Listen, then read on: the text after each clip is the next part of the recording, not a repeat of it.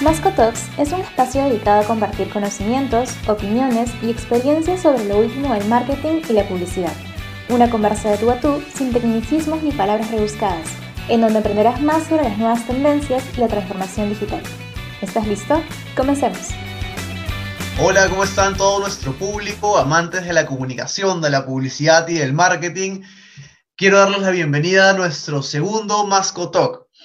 Hoy los saluda Oscar Murga Cáceres, ejecutivo de Cuentas Latam especialista en branding y estrategia de la agencia de publicidad Masco. Y se preguntarán qué tema vamos a tocar hoy. Lo vamos a responder con una pregunta que suelen hacer los muchos clientes, no solamente estos clientes gigantes que creemos que lo saben todo, sino también los clientes pequeños que recién están empezando. Y se hace siempre antes de poder realizar una estrategia. Y me preguntan, Oscar, ¿por qué medios tengo que estar? Y es una pregunta que no puedo responder solo, porque a pesar de que veo algunas marcas como 3M, seguramente como Lenovo, como HP, también es ideal poder hacer todo un análisis gigante para poder responderles. Y es por eso que con nosotros están dos personas que nos van a poder ayudar muchísimo y que conocen seguramente más marcas que yo, que son Fabio Cortegana, nuestro CEO, y Brenda Mesarina, nuestra encargada de Content eh, Managing, para que puedan resolvernos todas las dudas que pueda tener tanto yo como mis clientes y ustedes, nuestro hermoso público. ¿Cómo están chicos? Por fin, una voz femenina en este Masco Talks. Primera vez en Masco Talks que una mujer habla. Así que estoy súper contenta de esta invitación, estando junto contigo, Oscar, junto con Fabio, nuestro CEO de Masco para hablar un poco acerca de dónde los clientes se deberían ubicar en, cuestión de contenidos, en cuestión de, ubicarse y posicionar su marca, ¿no? Súper contenta igual. Gracias. Hola, hola, Brendita, ¿qué tal? Mosquita, ¿qué tal? Gracias, gracias por la invitación, súper contentos este, y, que no quedemos mal, Brenda, porque si bien es el segundo podcast que tú haces con nosotros, hay que decir que en la agencia sí hay mucho equilibrio, ¿no? Casi, casi todo el peso es femenino. Este, y nada, muchas gracias, muchas gracias por, muchas gracias por la, por la invitación. Un tema muy interesante y a la vez esencial, Oscar Merenda, porque, o sea, siempre están estas preguntas, oye, ¿debo publicitar? ¿Debo estar en Google? ¿Debo estar en Facebook? ¿Debo estar en YouTube? ¿Debo estar en Instagram? Hoy día debo estar en TikTok. Este, es una pregunta muy válida, Oscar y Brenda, que todas las personas y todas las empresas se hacen. No solamente por el presupuesto.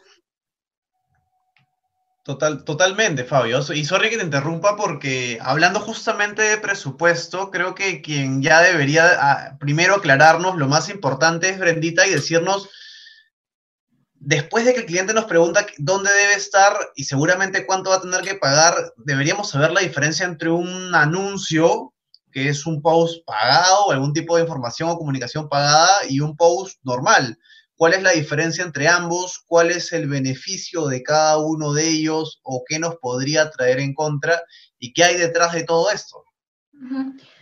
Bueno, para contestar tu pregunta, bueno, como content manager igual de la agencia, de todas maneras, eh, es muy importante que yo sepa acerca de digital, ¿no? Lo que un media manager hace también, porque es importante posicionar ese contenido ah, en, una buena, en un buen medio, ¿no? Entonces, si de todas maneras es una pregunta que la mayoría de clientes se hace, ¿dónde debo, dónde debo publicitar mi contenido? Si en Instagram, si en Facebook, si en Google, eh, si es que voy a pautear mi post o voy a hacer un anuncio y a veces se preguntan, ok, eh, ¿dónde está el post que han pauteado? Porque no lo veo en el muro, ¿no? Y normalmente es un, ad que está circulando por la interfase, ya sea de Facebook o de Instagram, por ejemplo, ¿no? Entonces, bueno, las diferencias son muy claras. Eso, eh, un ad, de todas maneras, no se ve en el feed, es un anuncio que realmente, bueno, se crea con más detalle. En un Facebook Business, por ejemplo, hablando de Facebook, se crea con, con, más detalle en el sentido de que tú creas el objetivo, bueno, tú eliges el objetivo de ese anuncio de acuerdo a, a, lo que quiere la marca. Eh, tú creas, el, bueno, eliges el objetivo, eliges, este, segmentas al público, que es muy, muy importante también. Tienes que conocer a tu marca, obviamente, tienes que conocer a la marca para la que trabajas, conocer también eh, la campaña que ellos quieren este, lanzar eh, específicamente para qué público, cuál es mi target, eh, qué quiere en ese momento, ¿no? De acuerdo a esos factores, pues vas segmentando. Una vez que tú vas segmentando, empiezas a pautear de acuerdo al presupuesto que el cliente también te da, un presupuesto que puede ser amplio y pues se puede distribuir en distintos medios, ¿no? Y bueno, elegir el periodo de campaña. No es un anuncio que va a estar circulando, como les digo, pues en una interfaz, por ejemplo, Facebook. Va a estar circulando, no se va a ver en el feed y es más probable que sí lleguen a suficientes personas, como también eh, hay factores que pueden impedir eso, ¿no? Por ejemplo, a veces hay eh, anuncios que nosotros nos nos fijamos y decimos, escucha, no hay tanto alcance o no hay tanta interacción. ¿Y por qué puede pasar eso? De repente, no sé, el arte no es el ideal, hay mucho, mucho texto en el arte, o de repente incluso el tiempo, el tiempo, el periodo de, la, de, de, este anuncio no es el ideal de acuerdo este, al presupuesto, por ejemplo. Eh, hay otros factores como de repente eh, no se ha elegido bien el objetivo de acuerdo a lo que está comunicando ese arte, entonces no hay una coherencia entre ellos dos, no, es por eso que no genera interacción. ¿no? Eh, y bueno, con, no sé, de repente para la diferencia entre un post pauteado es que sí, efectivamente, a ver, Fabio me está levantando la mano, ¿qué pasa? ¿Qué pasa? No, solamente eh, nos ha simplificado Brenda cinco años de, de, universidad y, y, una maestría en marketing digital. súper, súper bueno, ¿no? Eh, solamente complementar de Brenda en la línea y luego para que continúes. Entonces, estamos hablando, por ejemplo, haciendo un símil, ¿no? Estos medios de los cuales podemos hablar de anuncios o ads en, en, en inglés y posts o publicaciones son eh, Facebook, son Instagram y yo diría LinkedIn, digamos, entre los principales, ¿cierto? También LinkedIn. Y estas, estos tres medios como tal te dan la, la, posibilidad, como digo, de, tener una publicación en tu feed o en tu muro, lo que antiguamente le llamábamos, este, en el muro, y no me refiero al de hi-fi, me refiero al muro de Facebook. Brenda escucha la palabra hi-fi y Oscar y dicen, ¿qué es eso? ¿no? Pero en tu, ah, en tu muro... Yo tenía hi-fi, ya he tenido mi hi-fi.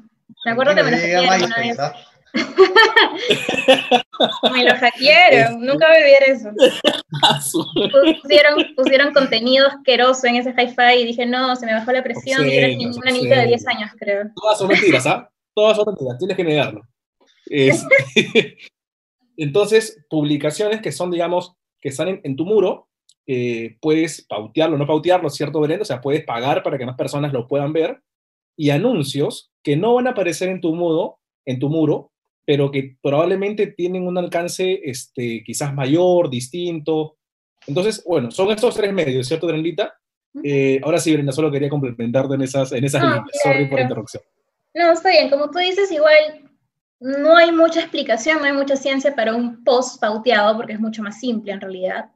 Eh, el post que tú ves en el muro de una marca o, tu propio muro o tu marca personal, etcétera, eh, cuando tú ya eres administrador de esa página, tú lo pauteas, eliges un presupuesto, eliges una fecha, eliges también tu público, que es súper importante, y, ya está. O sea, es una forma más simplificada de, de pautear.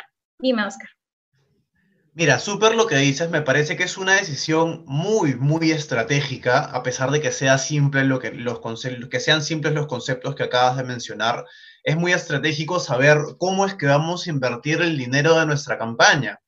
Y es que a pesar de que el dinero o que el presupuesto sea gigante, no, nunca vamos a saber qué tanto podría estar consumiendo una campaña o qué tan rápido podría estar consumiéndola si es que no la planificamos de manera adecuada. Hay otro tema muy, muy importante que a mí sí me parece ideal hablarlo seguramente como un segundo paso.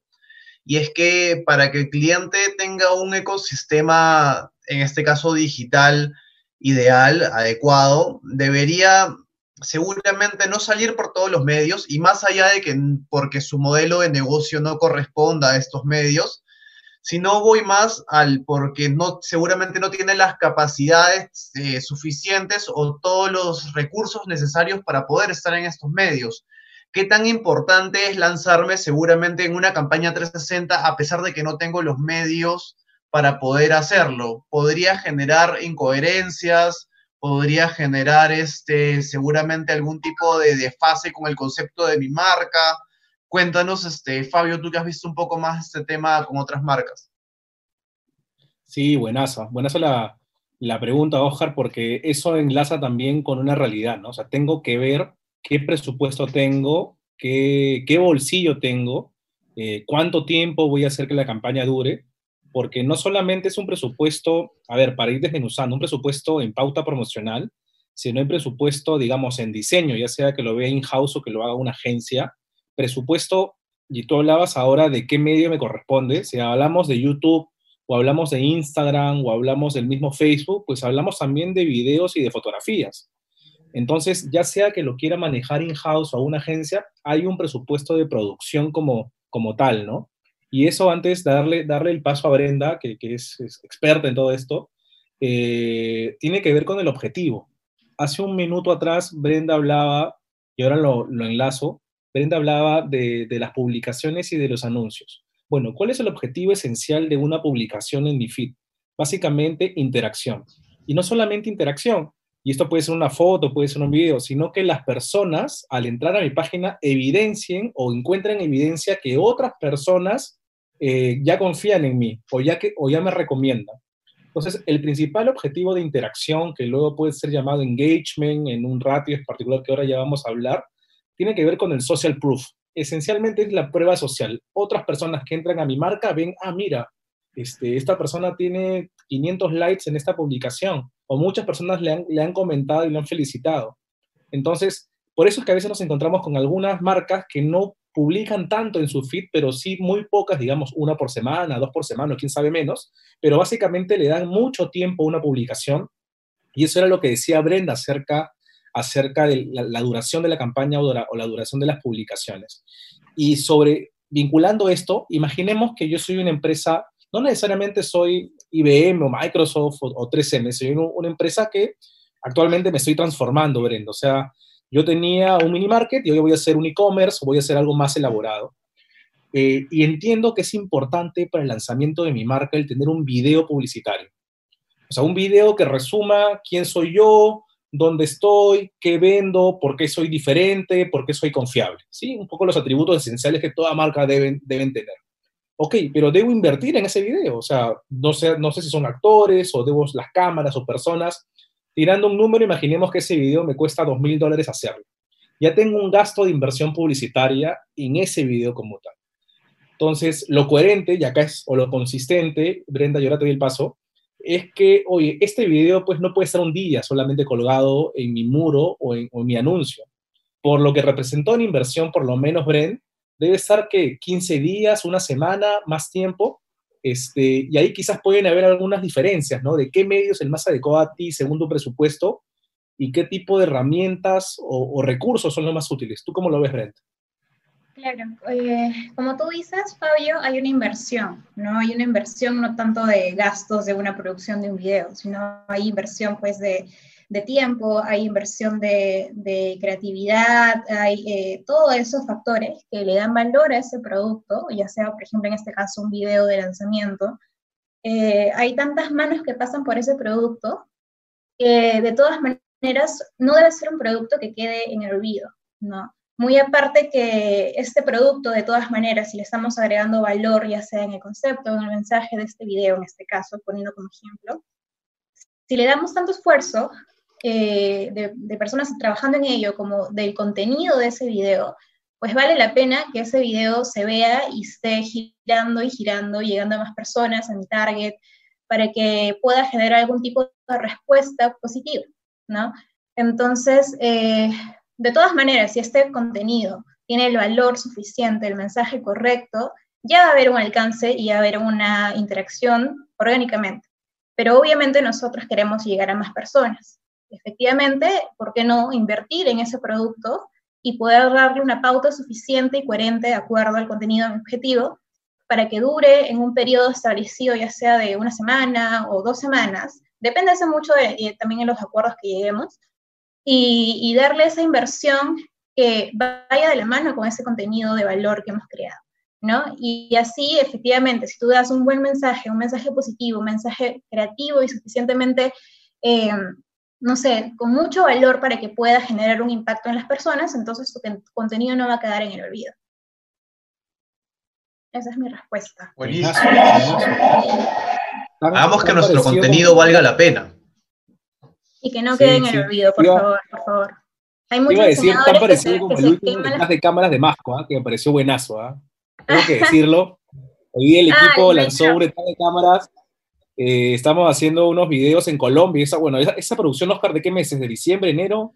No, esto es, esto es enero y de, y de, manera muy coincidente esa producción la hice con Brendita, en Colombia, en Bogotá, los dos.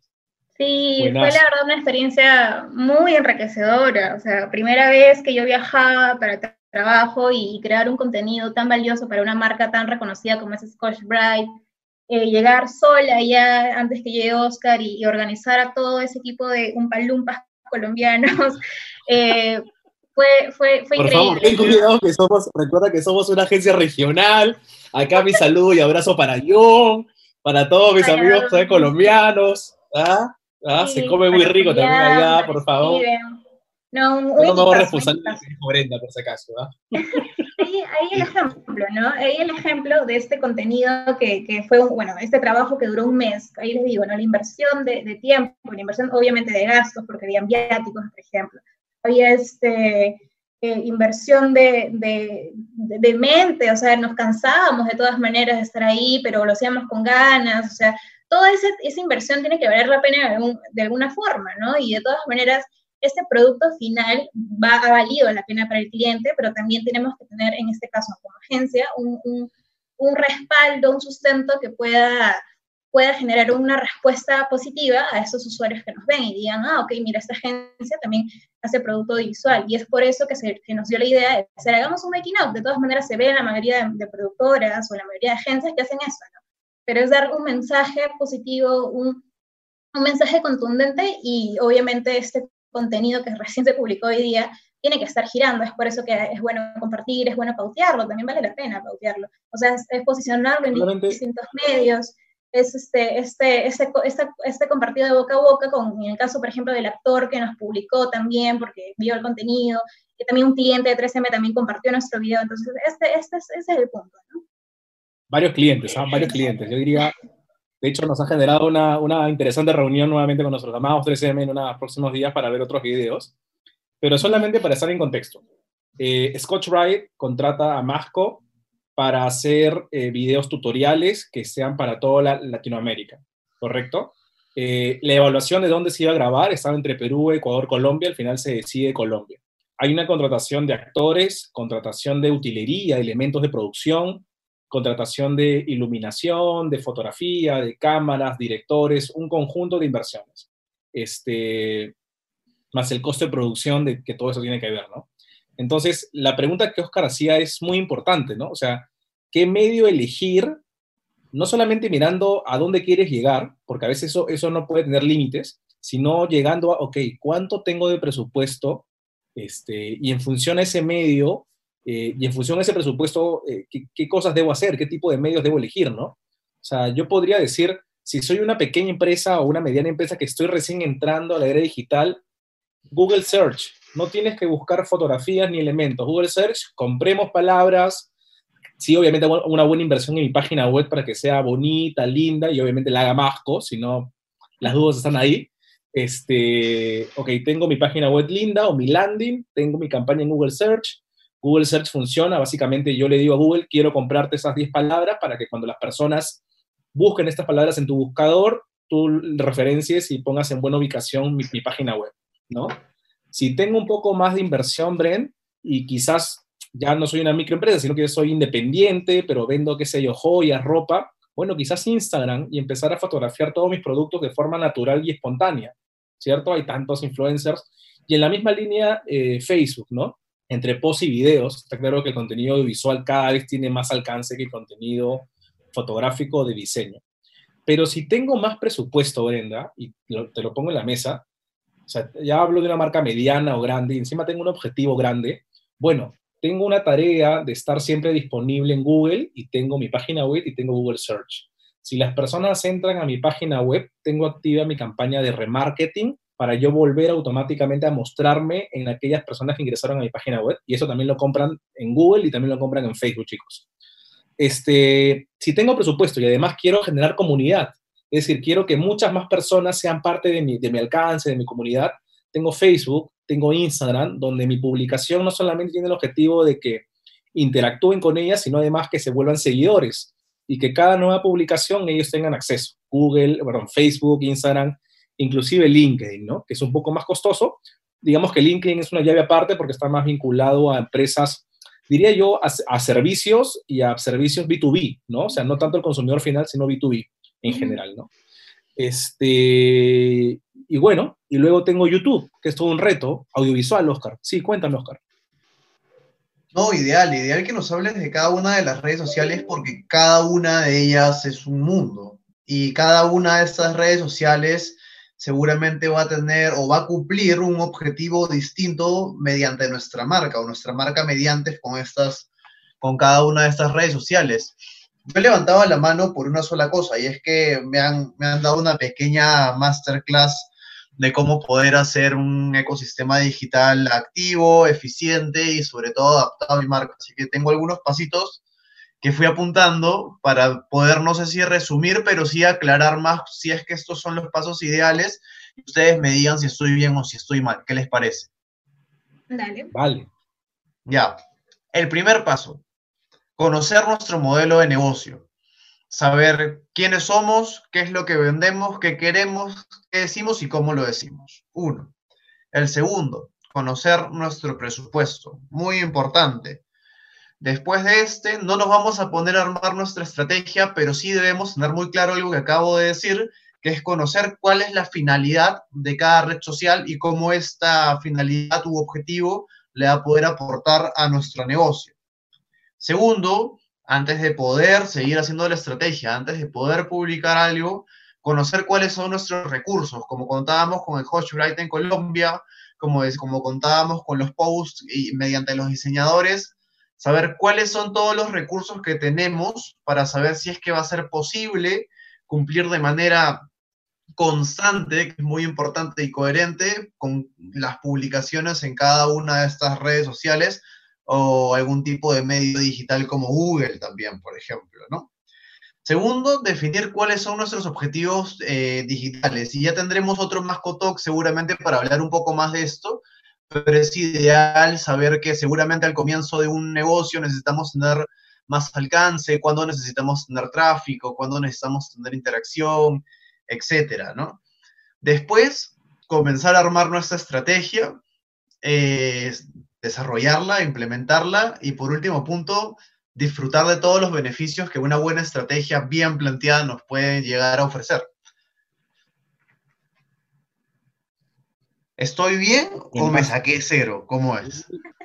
No, no, está bien, está bien, está bien. Solamente yo, mira, yo me pondría en los zapatos, en todos los zapatos, ¿ya? Hablamos del zapato desde el empresario, que él mismo habla, que él, que él, mismo plantea su propia estrategia, ¿no? Pero me pongo los zapatos del ejecutivo de, marketing y ponte que está Oscar Berenda no en una empresa que es tradicionalmente digital, que hoy día puede estar pasando, que muchas empresas que eran muy tradicionales o offline se ven en la necesidad de implementar estrategias digitales. Y en ese contexto lo que dice Oscar es claro, o sea, primero, si voy a llegar al, gerente comercial o el gerente de marketing o el gerente general, ok, llego con el mensaje claro, oye, primero sé qué negocio, en qué negocio estoy, qué vendo, en qué mercado estoy, cuál es el contexto, competidores, tal, tengo lectura completa del sector. Ok, tengo ya, este, transmito seguridad, ¿correcto? Luego paso, de una forma u otra, a establecer cuáles son los presupuestos referenciales que podríamos invertir en marketing. Pero ahí les doy un dato importante. Es importante, y en esa etapa, quizás conectarse con una agencia o con una consultora especialista, podemos ser nosotros, para que te dé algunos alcances. Oye, si yo invierto tanto, ¿cuánto de alcance podría lograr en tales medios? Y esta misma inversión, ¿cómo, ¿cómo me funcionaría en YouTube o en Instagram? ¿O qué otros gastos pueden aparecer en función a querer estar? A tener lectura de cuánto vale mi plata y cuánto esta, o sea, cuánto esta inversión puede significar en cada medio distinto. Y esta información puede ser importante porque luego, como dice Oscar, al momento de plantear la estrategia, no solamente es un concepto creativo, un concepto atractivo, este, una estrategia de medios, sino además tengo ya cierta expectativa aterrizada de qué cosa voy a lograr en cada medio. Y cuando converse con el decisor, que puede ser el mismo gerente de marketing o el mismo gerente comercial o el gerente general, comparto con él, digamos, las posibilidades que hay, ¿no? Mira, si entramos a este medio, el tiempo de maduración y tal puede ser tanto tiempo. Si estamos en, en este otro medio, vamos a necesitar tener una página web, este otro medio nos va a requerir para ser exitosos tener más duración. Una campaña en YouTube no puede ser más corta, puede ser más larga.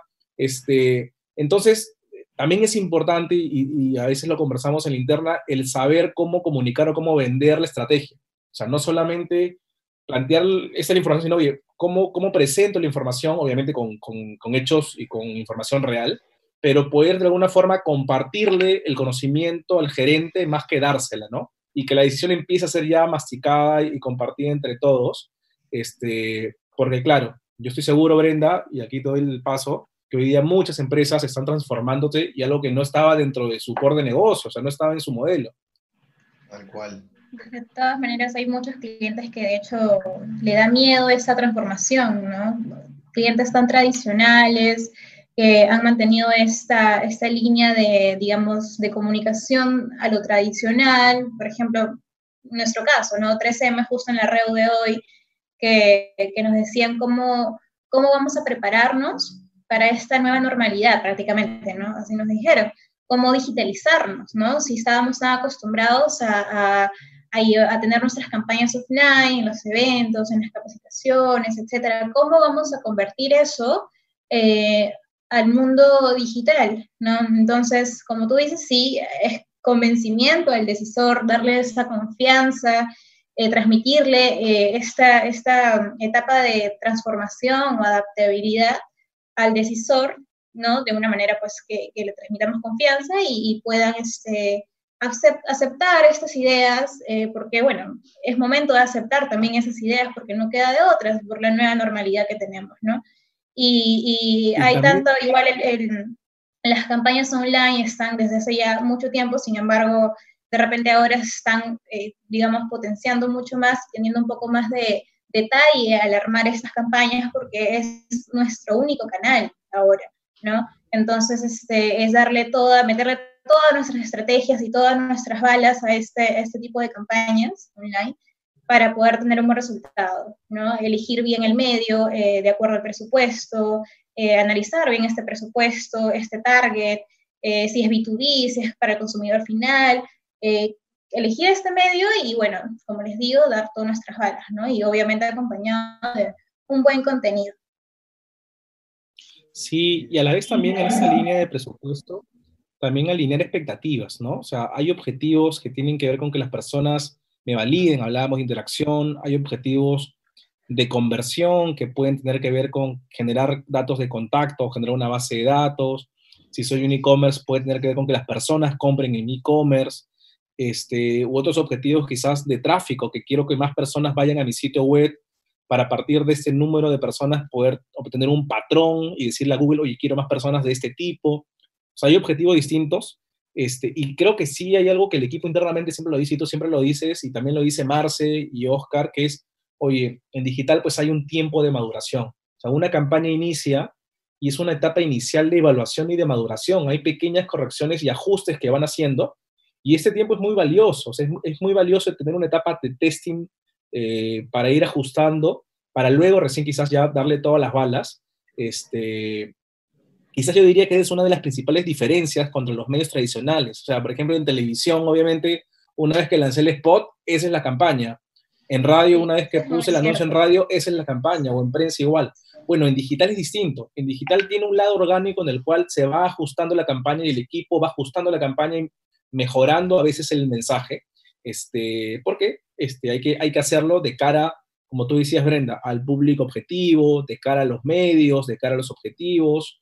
Este, y nada, solamente ahí yo cerraría que también así tan importante es el tema de establecer el objetivo, presupuesto, vender la idea, eh, establecer este, expectativas, es importante el reporte, ¿no? El que, el que los responsables de marketing tengan la información este, a tiempo real para que sepan reportar también, ¿no? O sea, uno no está acostumbrado a ver un embudo. Acá quizás en Masco estamos, hablamos de embudos en cada momento, pero si le digo a un gerente comercial de más de 45 años, oye, sí, el embudo y la, microconversión y la macroconversión y tal, ¿qué estás hablando? ¿no? Entonces, también el poder customizar para facilitar la adaptación de los tomadores de decisión este, a, este nuevo, a, este nuevo, a este nuevo mundo, ¿no? Sí, pues a pesar de que lo que se sube en Internet se queda para siempre, como algunas personas dicen, igual como tú dices, una de las ventajas de, implementar una campaña online es que podemos testearla, ¿no? Podemos ver si publicamos un anuncio, por ejemplo, si qué es lo que está fallando. De repente no tenemos la respuesta suficiente, la respuesta objetiva, digámoslo así. ¿Qué será? ¿Será el arte? ¿Será, no sé, los colores? ¿Será la segmentación? ¿Será el copy? ¿Será la descripción? O sea, son todos esto, estos detalles que nosotros podemos ir testeando, ir parando la campaña, ir volviendo a lanzar eh, para que pueda quedar perfecto, ¿no? Y como tú dices, los reportes súper importantes. Buenazo. Oscar, qué buena charla, Oscar. ¿ah? No, y, ya por último, eh, lo de los reportes, seguramente se va un poco el tema, pero pucha, campaña que no se mida se hizo por las puras. Y eso te lo digo no solamente yo como Oscar Murga, la campaña nunca existió, si nunca se midió, si no te lo digo como Oscar Murga, representante seguramente de algunas marcas hacia Masco, ¿no? Y eso me ha enseñado pues de que primero, un gran beneficio de poder estar en diferentes medios digitales es que todo, absolutamente todo es medible. Y nunca vas a tener tantas métricas o tantos resultados eh, medidos como en digital. Y segundo es que el cliente siempre debe ser parte de estos reportes y si es posible en tiempo real, que ya hay herramientas que nos permiten hacerlos. Entonces, mi recomendación para las marcas es incluyan eh, planes digitales dentro de su estrategia online, complementenla con el offline si es que no pueden ahora, siempre tengan en cuenta su contenido, hagan no solamente buen contenido, sino hagan que ese buen contenido valga la pena, promocionenlo, ah, incluyanlo dentro de una buena, dentro de un buen KPI, sea alcance, sea interacción, sea tráfico. Eh, a lo largo del tiempo, de esta línea de tiempo, complementen su estrategia con más medios. Y por último, siempre hagan o pidan reporting porque es lo que realmente les va a permitir evolucionar a lo largo del tiempo. Digamos, si yo no me conozco cómo soy en este momento y cómo era ayer, ¿cómo voy a poder mejorar mañana?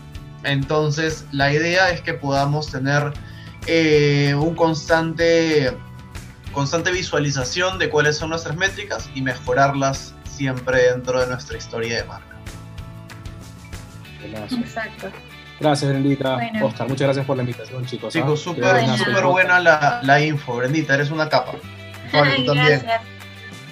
Así que cada vez más mujeres que estén en los Mascot Talks, por favor. Así va a ser. Isabel ya sabe, salícete por favor. La creatividad y una estrategia. No, no, si no nos batean por haberle dicho un palumpas a todos los, a todos los del equipo de Colombia, no hay ningún problema, Brendita. La edición, por favor, Fer, corriges eso. Muchas gracias, chicos. Un pitito, gracias. un pitito, un pitito. Gracias, chao, chicos. Chao, chao. Nos vemos en el próximo Mascot Talk.